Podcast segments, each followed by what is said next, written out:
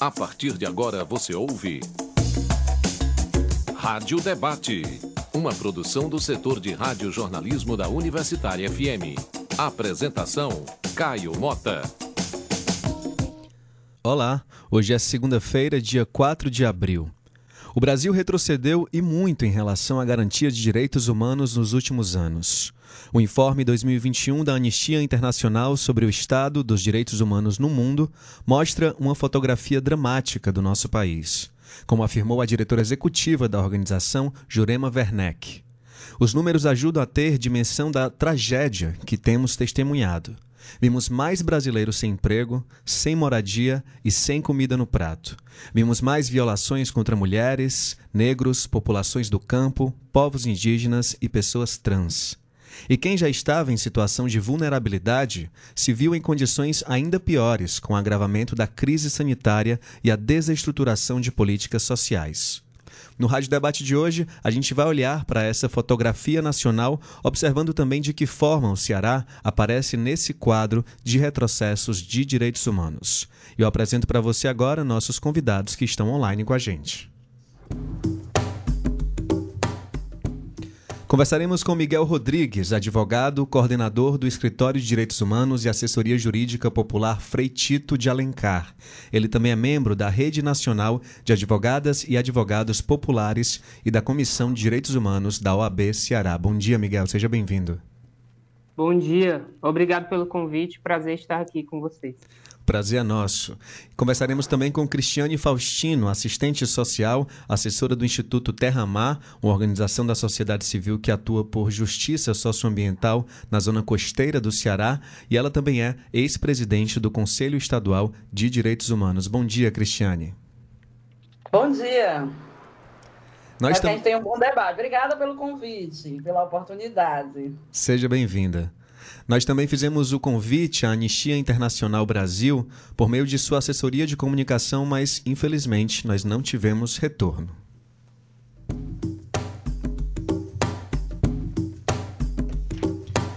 E eu lembro a você que está ouvindo o Rádio Debate que você também pode acompanhar o programa pela internet através do nosso site, radiouniversitariafm.com.br. Também dá para baixar o aplicativo da rádio no celular. O nome do aplicativo é Rádio Universitária FM com a nossa frequência 107,9. E, para interagir com os participantes desse debate, os ouvintes podem enviar perguntas para o nosso WhatsApp.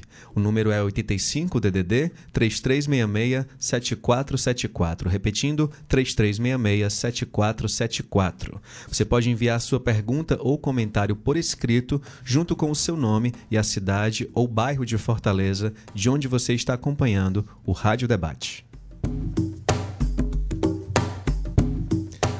Então, gente, eu acho que diante desse documento da Anistia Internacional, eu acho que o nosso papel hoje é esmiuçar esses dados, e tentar entender como que eles têm a ver com a nossa realidade cotidiana, né?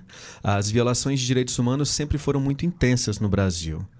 Quais foram, quero saber de vocês dois, Miguel e Cristiane, os fatores determinantes para a piora desse quadro de violações de direitos humanos em 2021, quadro que foi retratado no informe da Anistia Internacional. Podemos começar com Miguel. Certo.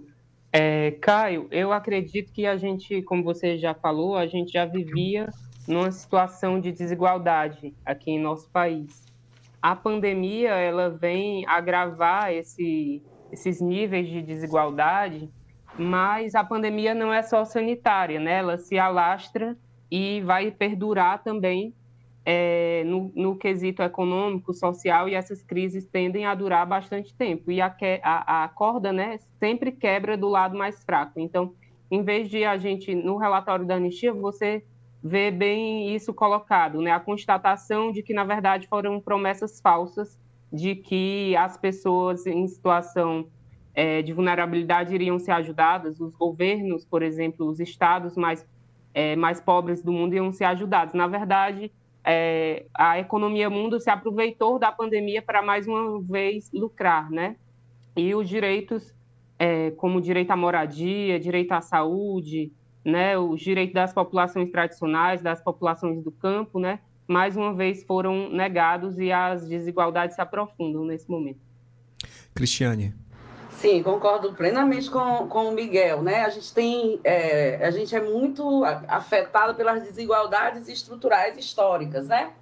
Tem uma realidade que já é profundamente injusta desde, desde o nascedouro da nação, né? Baseado no racismo, na misoginia, na transfobia, na LGBTfobia, enfim, nós, a gente é muito marcado por isso e isso tem um impacto nas condições de vida, né?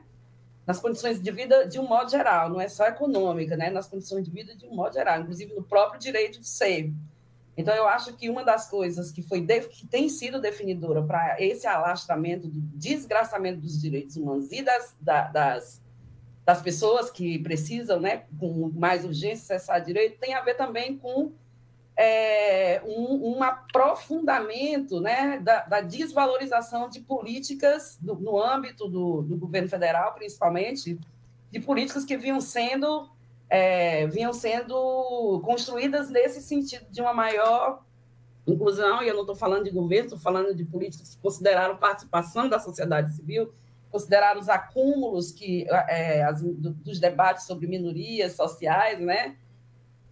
E leitura sobre isso. Aí você, a gente tem uma reviravolta muito grande no caminho democrático. E isso eu acho que é, tem sido determinante, não só no ano passado, mas também nos últimos anos, né? Depois de, de 2016, não estou dizendo que estava bom, né? Mas pelo menos a gente tinha um pouco mais de chão democrático, não tinha um governo racista declarado como a gente tem hoje, né? Sim, a gente vai ainda tratar de, de todos esses fatores que vocês trouxeram, mas eu queria inicialmente aqui no programa trazer um retrospecto desses dois anos de pandemia. Né? O Brasil ultrapassou nesses dois anos 660 mil mortes. E a gente está atrás apenas dos Estados Unidos, se a gente for falar do número total de vítimas da Covid-19. Esse informe da Anistia traz a projeção do grupo Alerta. Essa projeção diz que 120 mil mortes poderiam ter sido evitadas até março de 2021 com uma coordenação estratégica e adequada. Imagino qual é a projeção, você imagina qual é a projeção se a gente considerar o período até hoje, né? Estamos em abril de 2022, essa projeção só ia até março de 2021. E a gente já ouviu muito a palavra negligência para caracterizar a atuação do governo federal e de alguns governos estaduais em relação à crise sanitária. A própria Anistia Internacional Brasil fala em negligência. Vocês concordam que foi por negligência que as violações durante a pandemia aconteceram e seguem acontecendo? Miguel. Eu acredito que sim. A, a, quanto, quando a gente vai discutir o direito à saúde nesse governo, né? E aí, até pegando um gancho do que a Cris falou e da sua primeira pergunta também, em 2016 a gente tem o estabelecimento de um teto de gastos, né, que vai é, afetar totalmente a execução das políticas públicas. E políticas públicas se é, desenvolvem a partir de recurso, né, de orçamento. Enfim, mas é, eu acredito que seja em grande parte negligência, porque além de, de faltar coordenação a nível nacional, de se criar um clima de disputa entre os estados e o governo federal, é, é, se criou também um clima de desinformação, é, de desacreditar, é, de descrédito à ciência. Então, você tem uma, é, um incentivo às pessoas a acreditarem é, em coisas que iam contra a prevenção do coronavírus. Então, acho, acho que tudo isso incorre em negligência do governo federal, mas também de alguns governos estaduais e até municipais, e essa falta de coordenação, é, e aí eu, eu digo também essa falta de técnica mesmo, da, da, de ser um estadista, né, de ter pessoas executando políticas públicas, né, você não tem essa coordenação e não tem isso a nível local. Então, muitas vezes falhava no nível nacional e também falhava a nível local, né, na execução da política. Cristiane, você também acredita que foi por negligência que essas violações vêm aumentando? É, eu acredito que é negligência, mas eu acho que a negligência ela é consequência de um jeito de pensar, né? Eu acho que a, a, a negligência é, é, gerada a partir do momento em que as autoridades públicas, e aí a gente não pode não dizer, né, principalmente o governo federal, né, é, é, tinha um, tem um, um projeto de descompromisso, na verdade. É um governo que não tem compromisso isso é muito visível, né? Nego, ah, não é isso, mas a gente consegue perceber isso nos, no próprio comportamento, nas atitudes, nas escolhas políticas e tudo mais. Então, o que eu vejo, né, essa coisa do negacionismo, todo o problema da vacina, né, da negação da vacina, de, é, é, é negação da eficácia da vacina, fake news sobre vacina, sobre, sobre tratamento precoce e tudo mais, é, é parte de um entendimento, de um, um projeto. E aí você, quando você entende assim, você vai ser negligente naquilo que que realmente a realidade está dizendo, né? E aí você também tem empatia, né? Eu identifico que tem que é, há um, um, uma política de descompromisso, de desempatia, de não empatia com a, com a população, principalmente, né? Então, o governo é muito baseado na, no, no, em si próprio, na, nas suas vontades, necessidades, pensamentos ideológicos completamente é, fora do que do debate político né, que a sociedade vem construindo na, dentro da democracia, é uma, um, um desejo de, de, de, guerra, de morte, de, de negação do, do que é de direito para a sociedade, para as pessoas. Então, a negligência, para mim, ela é forte, ela é assim uma ópera, ela é a parte do operativo né, do que não acontece.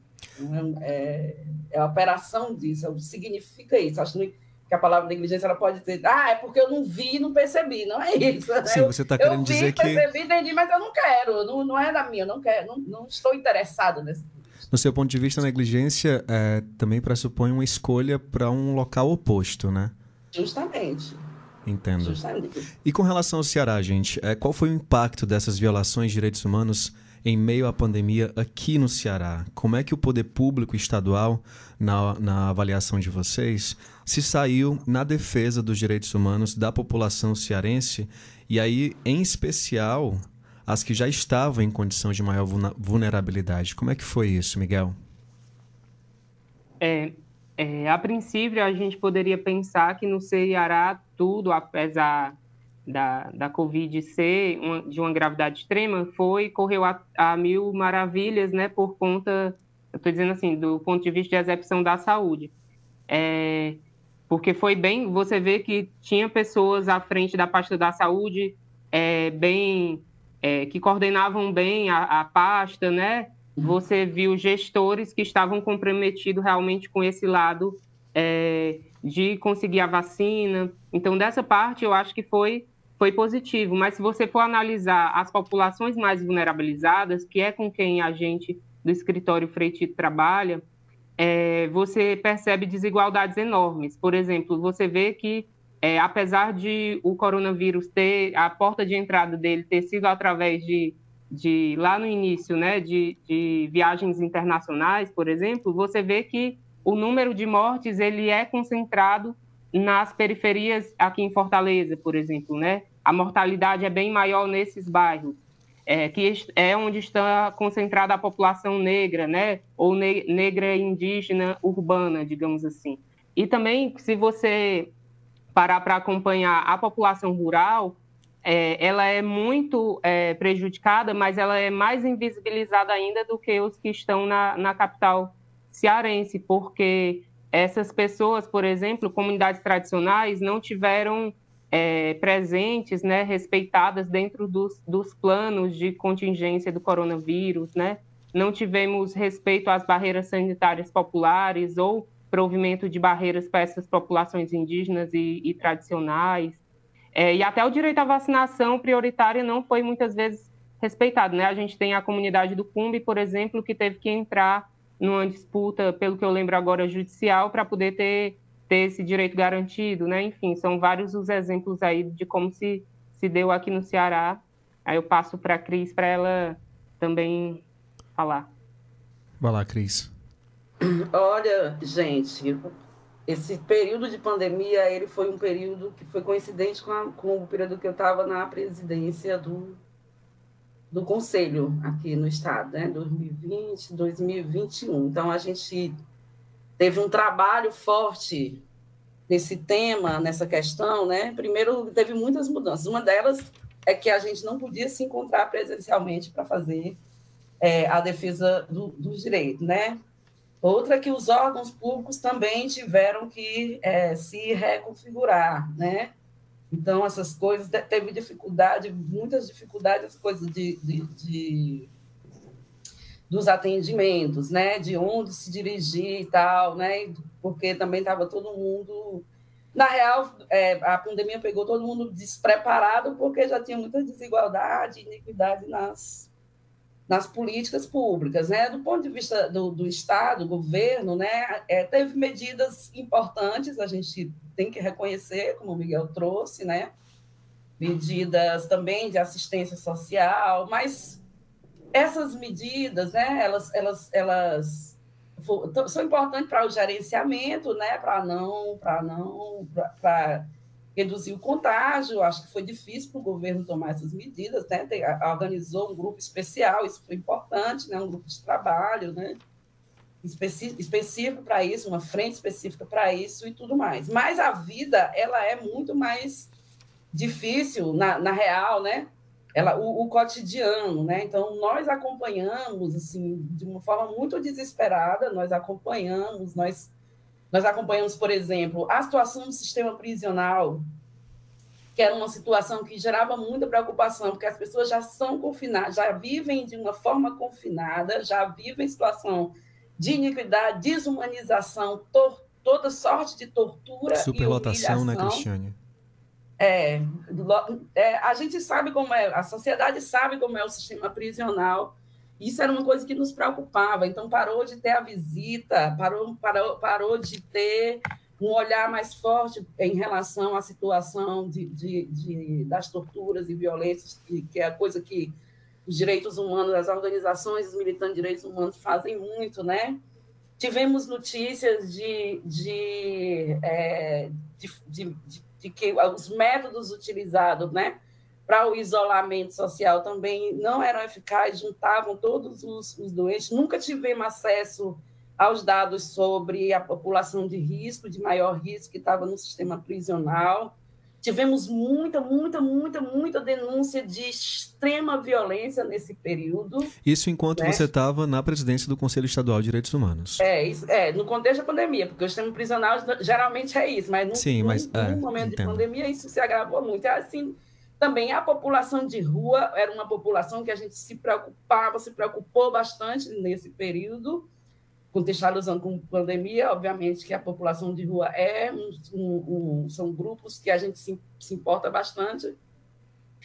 As pessoas que é, a questão das economias populares, né? Elas se, se, se, se quebraram, elas foram desmanteladas e as pessoas ficaram sem renda. Então a gente tinha aquela conversa, fica em casa e tal, era uma conversa, é uma conversa que tudo bem, é, é, muito necessário, mas ela não casa bem com a realidade nos territórios que o Miguel estava falando aí, né? Primeiro a gente tinha que ter condições de espaço para as pessoas estarem convivendo dentro de um no, método de isolamento. Precisava ter condições sanitárias, periferias não tem, as favelas não têm, né? Precisava ter acesso à informação, que é, que é mais difícil, né? Precisava ter um acesso às políticas focalizadas, emergenciais que foram criadas. Muitas, muitas grupos sociais não, não sabiam nem como acessar, né? Não tinham nem acesso à internet para acessar a informação, para né? Então, é, foi o período, aquele período de 2020 e 2021, principalmente no primeiro trimestre de 2021, quando teve um pico gravíssimo, né?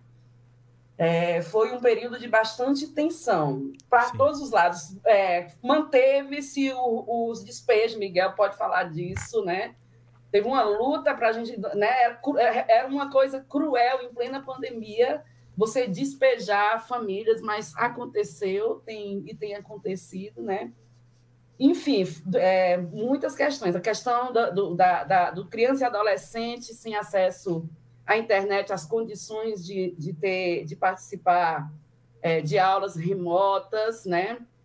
É, evasão escolar, distanciamento da, da, da, da, juventude em relação às escolas, aí que a própria Unicef dá conta de que isso gera mais desigualdade entre as crianças pobres e as crianças ricas desigualdade mesmo de formação intelectual. as crianças ficaram mais expostas, mulheres e crianças ficaram mais expostas à violência. Já estou falando demais, vou fechar aqui para o Miguel falar também, que tem muita a dizer sobre isso. Mais expostas à violência, aquela violência, violência sexual, violência doméstica. A gente. Então, muitas coisas. A gente vai. É, ainda temos tempo aí para conversar sobre essas muitas outras coisas, mas você tocou num, num assunto que eu já ia tratar com vocês é, você foi presidente, Cristiane, do Conselho Estadual de Direitos Humanos e o Miguel Rodrigues, que está aqui conversando com a gente também, é da Comissão de Direitos Humanos da OAB Ceará. E eu queria olhar para esses espaços institucionais de participação da sociedade, como os Conselhos de Direitos Humanos, eu queria saber qual é a avaliação que vocês fazem desses espaços, não apenas no âmbito federal, mas no âmbito estadual, no âmbito municipal. O que os poderes públicos eles têm respeitado esses espaços? Até que ponto a sociedade civil tem conseguido participar, fiscalizar, intervir nesses espaços? Eles seguem sendo importantes, apesar das limitações, Miguel? Certo. É, vou falar a partir dos espaços que que eu estou, né? Sim. É, eu, enfim, coordeno o escritório Freitito de Direitos Humanos, que é um escritório é, público que faz assessoria jurídica popular, né? Um escritório da Assembleia Legislativa e também componho a Comissão de Direitos Humanos da OAB. É, eu acredito que nesse período de pandemia que a gente tem essa, esse aprofundamento das desigualdades, né? É, são espaços mais que necessários. Infelizmente, é, a nível a nível federal, a gente vê um ataque constante à militância e aos profissionais de direitos humanos, né? Um descrédito é, quase que por completo, assim como acontece também a, a imprensa, né? Aos jornalistas, né? São, é, são constantemente atacados e eu acho que isso é até a própria anistia traz no relatório também, né? É um sintoma desse desse período, né? é um sintoma também da falta de democracia mesmo que a gente tem vivido. E aí eu gosto de reafirmar esse espaço e é, esses espaços é, como espaços que a população possam é, possam ter é, onde chegar e, e, fazer suas denúncias, né, para que a gente consiga de alguma forma incidir sobre essas realidades. É, vi é, recentemente que se divulgou uma nota acerca da nomeação dos aqui no Ceará, né, dos conselhos relacionados às temáticas de direitos humanos, que, pelo que me parece, fazem dois, dois meses, né, que aguardam a nomeação para poder o funcionamento continuar. Tanto que a Cristiane era presidente, eu acredito que ainda não tem a nova gestão, né? Eu não, tô, não estou tão por dentro de como está isso, acredito que a Cris vai poder comentar, mas é, eu, eu, acho que a gente tem que continuar nessa insistência, né, de, de lutar mesmo é, tanto os militantes quanto os profissionais dessa área, para que as pessoas mais vulnerabilizadas possam ter é, seu, seus direitos garantidos. E, inclusive, assim, porque antes a gente já tinha essa, essa, esse papel, né? Tinha, que ter, tinha essa abertura, e agora isso se aprofunda, porque mais pessoas têm seus direitos violados, né? Enquanto antes um determinado número de, da população estava numa situação de vulnerabilidade social, é, e econômica, agora você tem isso aumentando em números assim é, que nunca se viu antes. Não, não, vou saber precisar os dados, mas é uma realidade completamente diferente e, e, e muito rápido, né, que isso aconteceu. Cristiane. Isso, concordo mesmo com o Miguel.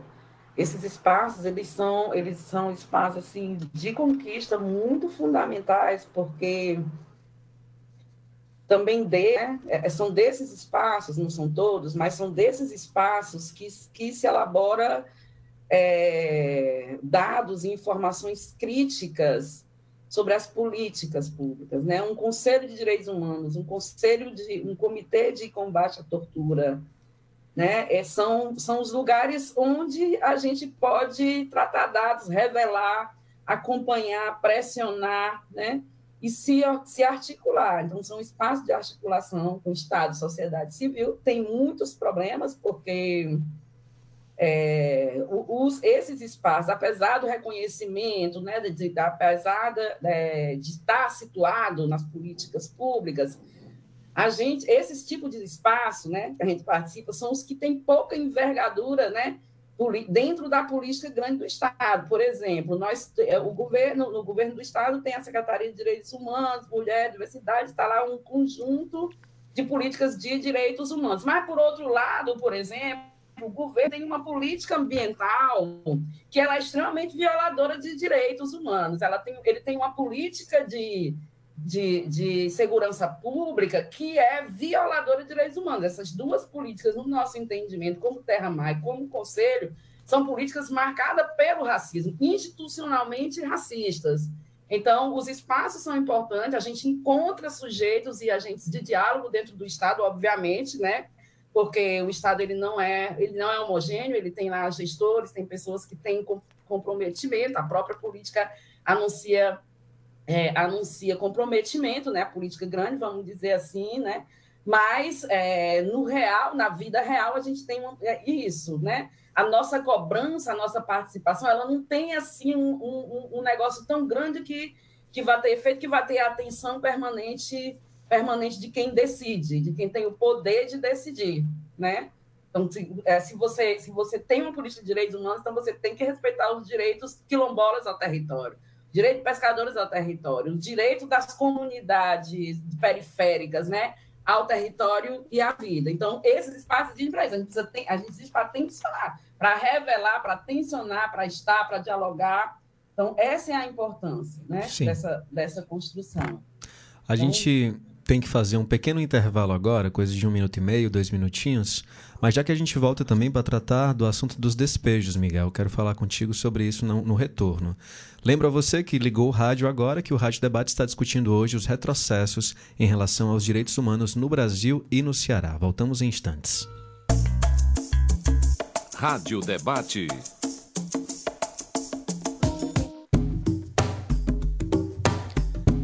Estamos de volta com o Rádio Debate discutindo os retrocessos em relação aos direitos humanos no Brasil e no Ceará. Estão comigo Miguel Rodrigues, coordenador do Escritório de Direitos Humanos e Assessoria Jurídica Popular Frei Tito de Alencar, e Cristiane Faustino, assessora do Instituto Terra Mar e ex-presidente do Conselho Estadual de Direitos Humanos. Lembro a você que ligou o rádio agora que para interagir com os participantes desse debate, os ouvintes podem enviar perguntas para o nosso WhatsApp. O DDD é 85 e o número é 33667474. Envie sua pergunta ou comentário por escrito junto com o seu nome e a cidade ou bairro de Fortaleza, de onde você está acompanhando o programa. Então, gente, algo que agravou e muito a situação das famílias que já estavam né, em grave vulnerabilidade social foram a, os despejos. Né? Sem emprego e sem renda, muita gente perdeu moradia. Entre março de 2020 e outubro de 2021, foram mais de 23 mil famílias despejadas em todo o país. Esse é um dado da campanha Despejo Zero, né, da qual o escritório Freitito faz parte. Miguel, queria que você dissesse para a gente qual é a situação do Ceará em relação aos despejos. É, Caio, a situação dos despejos é preocupante ainda, né? Então, assim, a, lá no, no, escritório Freitito, a maior demanda de violação de direitos humanos, a que a gente mais recebe é a questão do direito à moradia, com, os, com as ocupações né, na, na, em Fortaleza e região metropolitana, mas também em todo o estado. É, e uma das primeiras coisas que a gente pensou quando se, é, quando se colocou o quadro da pandemia do coronavírus foi que as pessoas em, em situação de ocupações, né, as pessoas que estão em ocupações urbanas é, e também na, na, nos acampamentos, né, no campo, elas seriam as mais afetadas, porque é, como que eu vou fazer isolamento social se eu estou sendo ameaçado de despejo, né? É, e se já é difícil fazer o isolamento em casas que são é, que têm lotação, né? Porque geralmente as casas é, têm um número grande de pessoas, né? É, um, as famílias convivem, são, são casas que são multifamiliares muitas vezes, né? Nas ocupações, você ainda tem o agravamento que às vezes as pessoas estão em situação de não ter casas de alvenaria ainda, né? Tem também é, pessoas vivendo em, em, enfim, nas situações mais diversas. Então, a gente é, viu que esse seria uma, uma problemática a se instalar, é, e a partir disso o escritório começou a tomar medidas né, para é, agir nessa área. Enfim, a gente oficiou é, o Tribunal de Justiça e alguns órgãos para que tomassem medidas para evitar os despejos. É, no decorrer disso, né, desses dois anos, a gente também passou a integrar a campanha Despejo Zero, que é uma campanha nacional é, que, é, que envolve movimentos de luta por moradia e também entidades, órgãos, alguns órgãos que, que trabalham essa temática. É, e conquistamos, tivemos algumas conquistas, né? Hoje em dia, o número de famílias ameaçadas ou vítimas de remoção aqui no Ceará, é, até semana passada, era em torno de 5.409 famílias. Esse número é o que chega até o escritório, né? Então, há uma subnotificação, porque a, o que a gente recebe é só uma amostragem do que, do que seja o dado real, né? Então, esse número é de famílias, então multiplica aí por por três ou quatro, né, que é o número que o IBGE coloca, mas talvez seja bem mais do que isso, para você ter o número de pessoas. É, a nível nacional, a gente tem 132 mil famílias, é, 132.290 famílias ameaçadas ou em situação de, de qualquer vulnerabilidade quanto aos despejos forçados. É, essa é uma situação muito grave, inclusive se, é, se demonstra agora na pandemia, né, que é, os direitos, mesmo os que já são previstos, né, eles não são respeitados, porque os despejos forçados, é, existe legislação a nível é, do Brasil e a nível internacional que recomenda que não haja o despejo forçado. E, em último caso, se houver, que sejam é, respeitadas algumas medidas, é, como a assistência social, a destinação daquelas pessoas algum local de habitação, né, assistência às crianças, aos idosos, né, e vários desses fatores eles já não eram respeitados no cotidiano do, de como acontecem os despejos. Muitas vezes os despejos eram feitos até por via, via administrativa, né? A prefeitura de Fortaleza fazia e faz muitos desses despejos por via administrativa. Chegam muitas denúncias no escritório freitito desse tipo de situação. É, e do outro lado, como, a gente como vê é, também... Miguel, tira só Perdão, uma dúvida. Como é que é esse despejo por vias administrativas? Como é que ele ocorre? É porque é, a situação do despejo, ela, ela deveria ser judicializada, né? Mas muitas vezes é, ocorre que alguns órgãos públicos é, fazem o despejo simplesmente notificando aquela comunidade e algumas vezes nem, nem há notificação, como por exemplo a gente teve o despejo ali é, agora recente, na nesse caso não se tratava de moradia, né, mas ficou muito visibilizado, então vou citar esse, é, dos barraqueiros ali da, da, do Poço da Draga, né, da Praia do Havaizinho. Sim. Mas a gente tem muitas ocupações, por exemplo, na Serrinha, que foram é, desocupadas dessa maneira, mesmo tendo recomendação. Né, a gente teve algumas conquistas nesse período, por exemplo, tem uma recomendação do Ministério Público que recomendava que não houvessem esses despejos né, durante a pandemia. Você tem, é, a, a, até ano passado, né, tinha, até o final do ano passado, tinha uma lei que abrigava também isso a nível nacional, e também a ADPF 828, é, que teve o prazo prorrogado agora até junho, né? Mas mesmo assim continuam havendo despejos, né? Há um desrespeito a essas normativas. Cristiane, é, pouco se fala também da situação das comunidades tradicionais da zona costeira.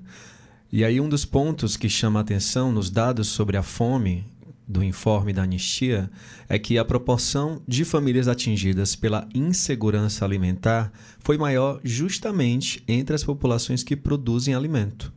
As comunidades costeiras no Ceará e em quase todo o Nordeste já tinham sido profundamente afetadas pela, por aquele derramamento de óleo de 2019, né, que impactou a pesca e aí por isso impactou a subsistência, a renda de milhares de pescadores. E eu queria saber como que essas comunidades estão vivendo hoje, Cristiane. Não, tá. É só um, a sua pergunta anterior em relação aos espaços, eu queria assim dizer aqui. Pode falar. Que Rapidão, só para informar isso que a, o, o, o Miguel estava dizendo, da situação institucional nossa do Conselho hoje. Nós estamos, o governo saiu sábado, né? Mas ainda não foi publicada, viu, Miguel? A, o, novo, o novo conselho.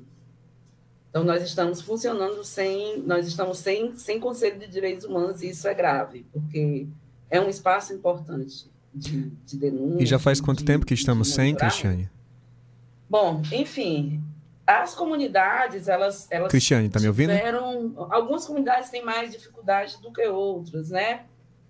Mas é, teve um aumento da dependência muito grande em relação à, à ajuda né, humanitária.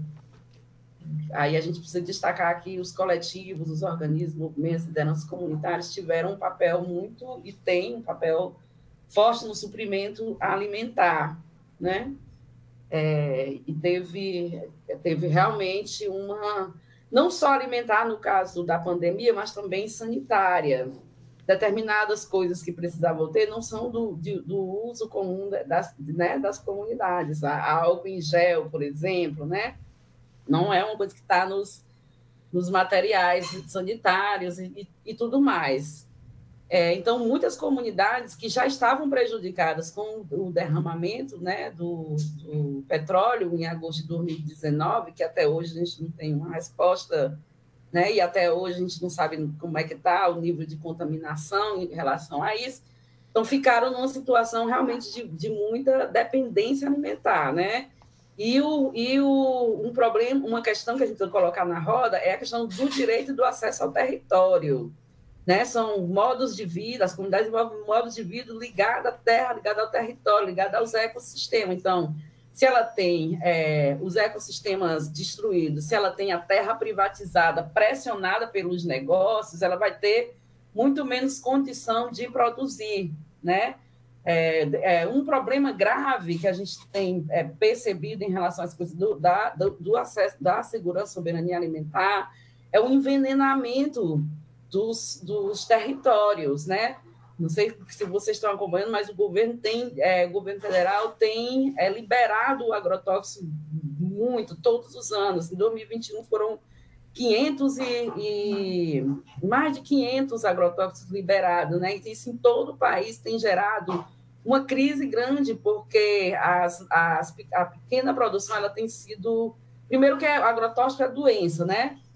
É, transmite doença, né? É, é, gera doença. Ele adoece o corpo das pessoas, mas não só, ele adoece os ecossistemas, por exemplo.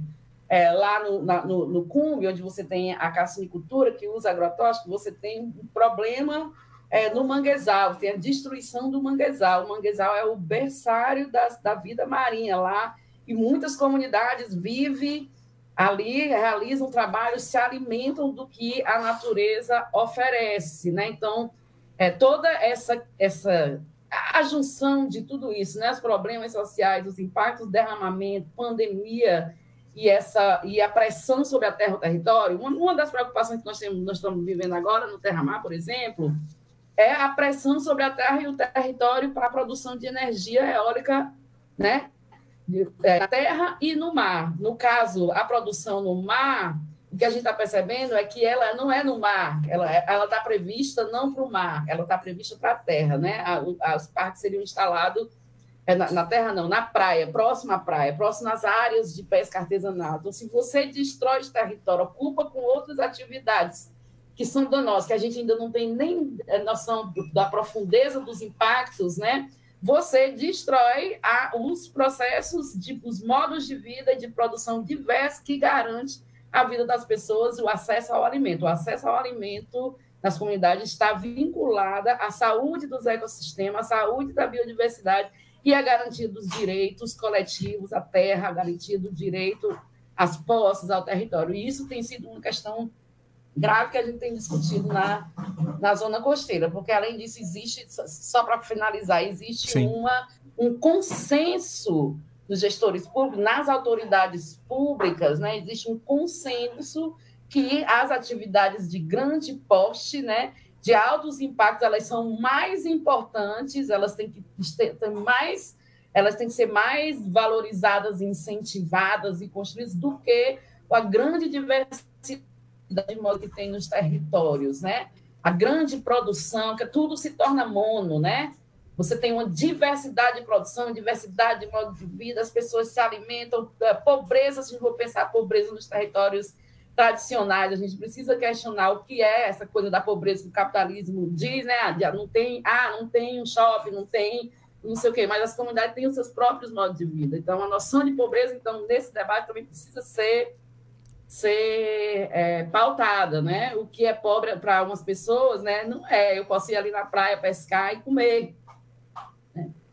Mas, enfim, também não estou dizendo que não tem a pobreza e o problema da renda, não é Sim. é isso. Estou só dizendo que são questões de é, de enfrentamento a, ao domínio de, da, da grande produção dos grandes projetos sobre a terra e os territórios de uma diversidade cultural que é ancestral, que é histórica. Né?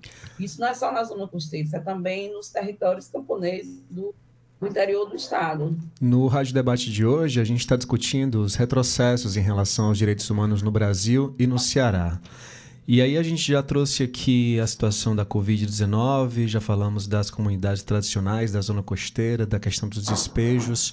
Eu queria pegar aqui esse informe da Anistia Internacional e trazer mais alguns outros dados para tentar relacionar com uma pergunta com vocês. É, a gente tem alcançado alguns recordes terríveis, né? Dos quais eu acho que a gente deveria se envergonhar muito. A gente é o país onde se mata mais pessoas trans no mundo.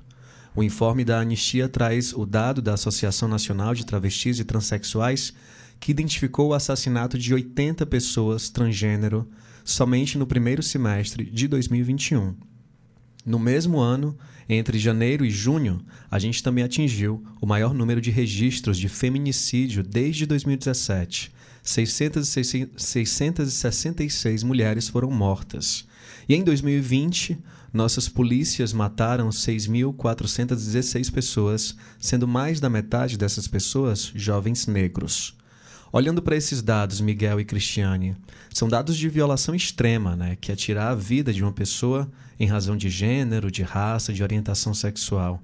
Olhando para esses dados, como é que a gente pode deixar mais evidente para a sociedade essa relação de causa e efeito desses atos extremos com os atos cotidianos de discriminação e de marginalização social desses grupos. Atos cotidianos que muitas vezes estão na declaração de uma figura pública, num comentário da internet. Qual é a relação de causa e efeito que vocês fazem? Miguel. É, eu acredito que a, a, esse acirramento da violência, do ódio, né, ele não, não se constrói a partir do vento, de nada, né? Ele, como a, como a Cris disse, a negligência ela é muito bem escolhida, né, e fundamentada. Então, o crescimento do, dos crimes de ódio, né, é, como feminicídio, o LGBT, a, a LGBTfobia e os assassinatos de pessoas trans, né, que o, o Brasil é, está é um dos campeões, né, a taxa de, de de vida das pessoas trans é uma das menores do mundo. Não sei se é, mas é, antes era 35, não sei se ainda continua nesse número. É, Cristiane está dizendo aqui que... que... sim, ainda continua 35. Isso. É, eu acredito que no momento em se você tem um, um, país com grande desigualdade, né, num sistema mundo como o nosso, é um país que está relegado a, a, um papel é, de ser subalterno, né, de, de um papel ainda colonial, né, arraigado e construído é, na raiz aí do racismo, como a, como a Cristiane bem colocou, né, que oprime as populações é, e invisibiliza também, né, as populações é, originárias e, e, e, negras. A partir do momento que você tem um, um governo é, que representa o Estado, né, dando aval para as pessoas é, é, é, exacerbarem seu ódio, né, é, é, disseminarem esse ódio, acabam, acaba acontecendo ações concretas a partir disso, né? Não é só a palavra, ela vale muito quando ela é de uma figura pública, de um chefe de estado, né? Ela tem total, ela tem total conexão com o aumento desse, do número de, de de crimes, por exemplo, né? Se você for olhar pelo lado ambiental também, por exemplo, se você tem um, um presidente que diz que não vai demarcar um centímetro de terra indígena, que não vai titular nenhuma comunidade quilombola, assinar nenhum decreto, é, aí acontece o que vem acontecendo, né? Os garimpeiros invadindo cada vez mais áreas indígenas. Ao mesmo tempo que se você tem esse histórico, né, de, é, é, de falar sobre as mulheres no, de uma forma pejorativa, de falar sobre os LGBTs com, é, com viés de ódio mesmo, você tem o aumento do número. Não que não já fosse grande, porque isso está isso tá intrínseco. É, é, a gente tem que lutar contra, mas é, é, da raiz aí do nosso do nosso país, né? A gente tem que continuar lutando contra, mas isso aumenta de uma forma assim. É, é, se antes ia aumentando de pouquinho, agora você tem uma raiz aí exponencial, né? Tem, tem um número um aumento exponencial, digamos assim. As pessoas se sentem livres para é, sair é, machucando as outras, né, falando tudo o que pensam sem medir nem se isso é crime ou não, né, porque elas se confiam que estão respaldadas por esse é, por esse governo que aí está e pelas instituições que, que o cercam, né? Cristiane. É, concordando bem é, inclusive, o próprio governo, né, as políticas de segurança pública, tem dificuldade de tipificar o transfeminicídio. Né? É, é entra, entra como mor... o, o, o próprio feminicídio é uma dificuldade para né, caracterizar, para as entes públicas caracterizar, o transfeminicídio muito mais. É, tem uma, uma, é, uma coisa que eu acho importante nesse, nessa discussão, a violência extrema ela é o, a ponta de um iceberg de um mundo inteiro de violência, de uma história inteira de violência, de negação, né, de humilhação, de, de é, desamparo, né? A população trans é uma população que ela é desamparada porque ela não é nem considerada gente, assim, né? É considerada uma, uma aberração no senso comum de modo geral. Então, aquele corpo indesejado, aquele corpo, ele é um corpo que pode ser, é um corpo é, contra quem pode ser praticada todo tipo de violência, porque não é gente, né? Porque não é gente, porque é, é ruim, porque então você tem uma visão extremamente domesticadora, moralista sobre aquele corpo, e é um corpo para onde se direciona o ódio. A gente precisa construir práticas é, cotidianas de enfrentamento disso. Agora, tem uma coisa que a gente tem que considerar, no meu entendimento, é que é a luta LGBT que é, fez conquista de direito formal, né, conquistas formais de direito, tem conquistas no âmbito cultural. Hoje, por exemplo, galera está cada vez mais é, assumindo sua condição de, de trans né, de transexual, de transmasculino, então, é, é, é, mas isso é pelo movimento dos movimentos da vida que vai, né, vai tendo uma incidência cultural. E aí, é, com o Miguel, eu acho que isso aumenta o ódio, né, aumenta os riscos, né, mas também é absolutamente necessário para construir um, novos sensos comuns sobre, sobre aquele corpo. Ocupar né? os espaços, né? é, ocupar os espaços. A gente tem hoje várias mulheres trans é, se na política, se candidatando à política. Você tem uma juventude rural camponesa que não aceita mais, não aceita mais viver sobre uma hetero cis normatividade que, as, que os violenta, né? que, vai, que, que vai atrás, que cria os coletivos, que cria os grupos, que que se bota no mundo, que se assume, assume sua identidade sexual, assume sua orientação sexual, assume sua identidade de gênero, e isso eu acho que é um, um aspecto positivo e que vai entranhando é, nas culturas, que precisa entranhar nas culturas, e a, a sociedade precisa compreender que aquele corpo é um corpo de pessoa, como qualquer outra pessoa, com sentimentos, com afeto, com precisando de dinheiro para pagar as contas, precisando tudo que é um ser humano qualquer, né? É uma, uma, uma pessoa trans, né? Ela tem uma identidade de gênero, ela tem uma orientação sexual que seja a população LGBT, né? A gente precisa re, reconsiderar isso. E eu acho que tem avanços culturais, socioculturais nesse aspecto. Mas aí os avanços eles são também é, marcados por, por, por, tragédias, né? São marcados por tragédia. E o corpo das pessoas trans hoje é um corpo é um corpo belo, contido, reconhecido que as pessoas, mas é um corpo que é sacrificado pelo moralismo, sacrificado pela cultura do ódio. Agora, Cristiane, se nós somos o país onde mais se mata pessoas, pessoas trans no mundo, nós também somos o terceiro país mais letal para defensoras e defensores de direitos humanos. Isso na região mais mortífera para esse grupo, que é a América Latina. Então, para tentar aproximar os nossos. A gente está chegando ao finalzinho do programa, temos aí cinco minutos, e eu queria trazer essa pergunta final e já pedir para vocês fazerem suas considerações também. Queria tentar aproximar os nossos ouvintes desse grupo, né, do sentido de defesa dos direitos humanos, entendendo já as, as motivações, as lutas. Eu queria saber quem são, em geral, essas pessoas que atuam como defensoras e defensores de direitos humanos no Brasil. Como é que elas estão morrendo? Por que, que essas mortes seguem sem provocar comoção social? Miguel primeiro e depois da Cristiane. Certo. É, eu vou falar primeiro um ponto que eu tinha que falar rapidamente, claro. que é assim, quanto aos despejos, só que eu esqueci de citar isso, a gente teve um avanço também, é importante falar de vitórias aqui no Ceará, que foi um provimento do Tribunal de Justiça é, para que tenha uma mediação acerca dos despejos e que falta da parte da prefeitura a execução de políticas públicas. Passando para essa parte da, dos defensores de direitos humanos. As pessoas mais ameaçadas, né, é, e as que mais morrem são, sobretudo, os defensores é, que estão nas lutas socioambientais. Aí eu não digo só ambiental, porque não são é, ativistas, geralmente, de direitos humanos, de ambiental, é, sou, é, é, sem estar ligados a um território, mas são aqueles defensores de territórios, né?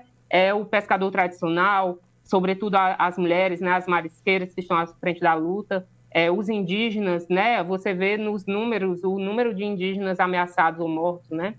É, aquele massacre de Pau d'Arco que inclusive cita no, no relatório, né? Já tinha havido um massacre, uma das testemunhas, um dos únicos sobreviventes foi foi morto. Então são essas pessoas que estão na luta por direitos humanos que são todos os dias têm sua vida ceifada na tentativa de que eles parem de lutar, né? Mas aí daí se levantam muitos outros é, outros militantes desses direitos. Eu vou fechando, porque eu sei que tem pouco tempo, para poder também dar oportunidade para a Cris. Vai lá, Cris. Olha, eu gostei tanto dessa pergunta, porque geralmente ninguém pergunta, tá, mas quem são os defensores de direitos? Eu me senti tão incluída agora. que bom, que bom. Olha, é, é isso. É, são principalmente as lideranças comunitárias nos territórios, são as lideranças indígenas, as crianças indígenas, né? É, as lideranças quilombolas, mas também são as pessoas das organizações que fazem a defesa dos direitos humanos, né? Advogados populares também estão um pouco na, na, na mira, né? É, e militantes das causas, né? Militantes vinculados às comunidades de base, né? A igreja crítica, a igreja progressista crítica, é, militantes vinculados às lutas, às lutas das mulheres. Então, são pessoas, né, é, que de diferentes lugares abraçam diferentes causas. E no caso, o Miguel tem razão. É a questão ambiental hoje, né? Vamos dizer que é a questão ambiental e a questão da segurança pública, né? Mas para falar da, da questão ambiental, ela é uma das onde esse problema aparece mais, porque ali é uma, é, ali é uma disputa muito concreta, assim, pela terra, né? Aquela coisa assim bem colonial mesmo, né? Que você que você é, é, é, é o dono da terra, é o dono das águas, é o dono dos, do, do, dos ecossistemas, é o dono da floresta. Você é, o, é os agressores, estou falando, né? São considerados os únicos que, que têm o direito de usufruir da terra, daquela terra, daquele território, são racistas e acha que pode chegar e tirar todo mundo da frente. E se as pessoas não saem, vai sair na bala. Então, é, e hoje a gente tem uma coisa que é ainda mais grave, que a gente precisa ter ainda mais atenção, que é o discurso, a produção de um discurso de ódio contra militantes de direitos humanos camponeses, é, ambientalistas, né, associado a uma ideia de facilitação do armamento. Né, do acesso às armas. Então, o governo ele, ele é muito explícito em ele dizer que vai querer armar os ruralistas. E, e a gente sabe o que, que, o que, que isso significa. É armar os ruralistas para matar sem terra, para matar sem teto, né, para matar a liderança. E mesmo que não mate, coage, constrange, intimida, coloca as pessoas numa situação de insegurança máxima. Tem comunidades, por exemplo, aqui que, que para a gente fazer uma reunião, a gente, a gente não podemos dizer, né? A gente tem essa coisa da proteção, é, ela tem sido uma coisa que as organizações têm colocado na sua agenda. Nós não tínhamos agenda de proteção até, até 2016 por ali, né? E hoje, todo o Terramar, as organizações que trabalham com direitos humanos, as organizações que trabalham com populações camponesas, elas precisam ter desenvolver métodos e técnicas de proteção, que além da gente lutar para transformar um melhor, a gente tem que lutar também para viver, porque qualquer uma de nós pode ser, pode ser alvo, mas se você for preta, se você for pobre, se você for indígena, se você fizer parte desse contingente que a sociedade deixa mover e concorda, né, aí você está numa situação de risco elevadíssimo, muito mais elevado. Então, é essa, é essa nossa realidade, é essa a nossa realidade. Eu queria ter mais tempo para conversar sobre esse assunto tão vasto que não se esgota e deveria se esgotar, né? É, mas, infelizmente, o programa está acabando. Eu queria agradecer a participação do Miguel Rodrigues e da Cristiane Faustino nesse rádio debate que hoje procurou discutir os retrocessos em relação aos direitos humanos no Brasil e no Ceará. Miguel e Cristiane, muito obrigado. Eu sou Caio Mota e o Rádio Debate fica por aqui, mas lembro a você que está ouvindo que esse programa vai estar disponível logo mais nos aplicativos de podcast. É só procurar Rádio Debate no Spotify, Deezer e em outros tocadores. E não sai daí que eu sigo com você agora na nossa pausa musical. Até já.